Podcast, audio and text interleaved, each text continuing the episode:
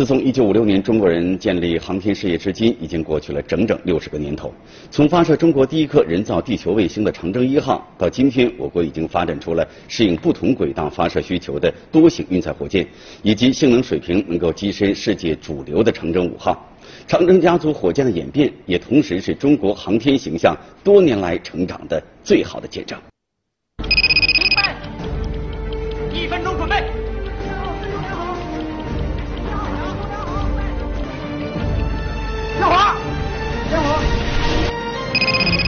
九七零年四月二十四号二十一时三十五分，随着巨大的轰鸣声，中国第一枚运载火箭长征一号从戈壁大漠腾空而起。几个小时后，从东方红一号卫星上传来的东方红乐曲传送到中国人的耳朵里。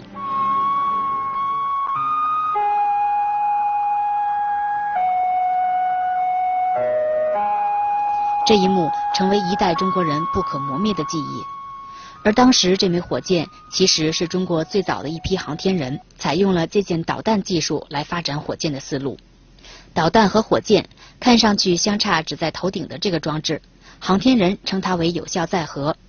头顶装上可以爆炸的战斗部就是导弹，而如果换上科学用的航天器，就是航天用的火箭。虽然原理很相似，但航天火箭的最终目的地是外太空。必须要加速达到脱离地球引力的第一宇宙速度。第一次搞多级火箭，多级火箭怎么连接，怎么分离？要达到第一宇宙速度嘛？呃，一般来讲需要三级啊什么的，所以需要加一个第三级。长征一号这型中国人最早的运载火箭进行过两次发射，也让中国人真正迈出了奔向太空的第一步。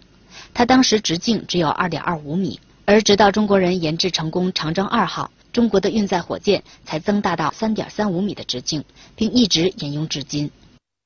一九九零年，一枚外形完全不同于以往的新型中国火箭在西昌卫星发射中心成功首飞。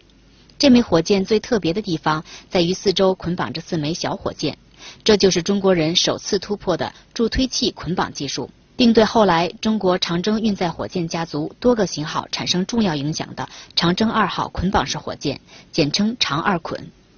今天，从长二捆直接发展来的另一型运载火箭，已经成为中国航天的标志之一。这就是我国目前唯一能进行载人发射的长征二号 F 火箭，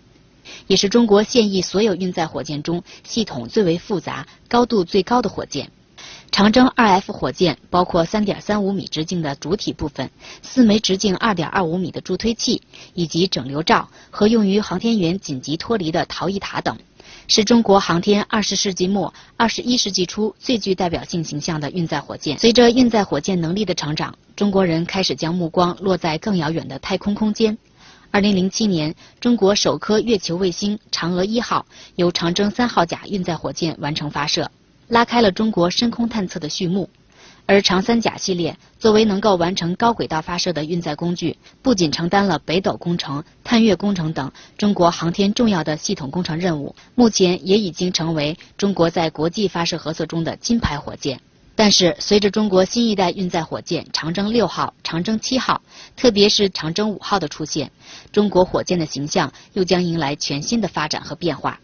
更大的五米直径火箭主体部分将改变长征家族此前瘦高的老形象，变得更加时髦和匀称。完全更新换代的燃料系统可以提供更大的推力，同时更加清洁环保。而更加国际化、开放的航天发射场也会让更多中国人拥有走进航天事业的机会。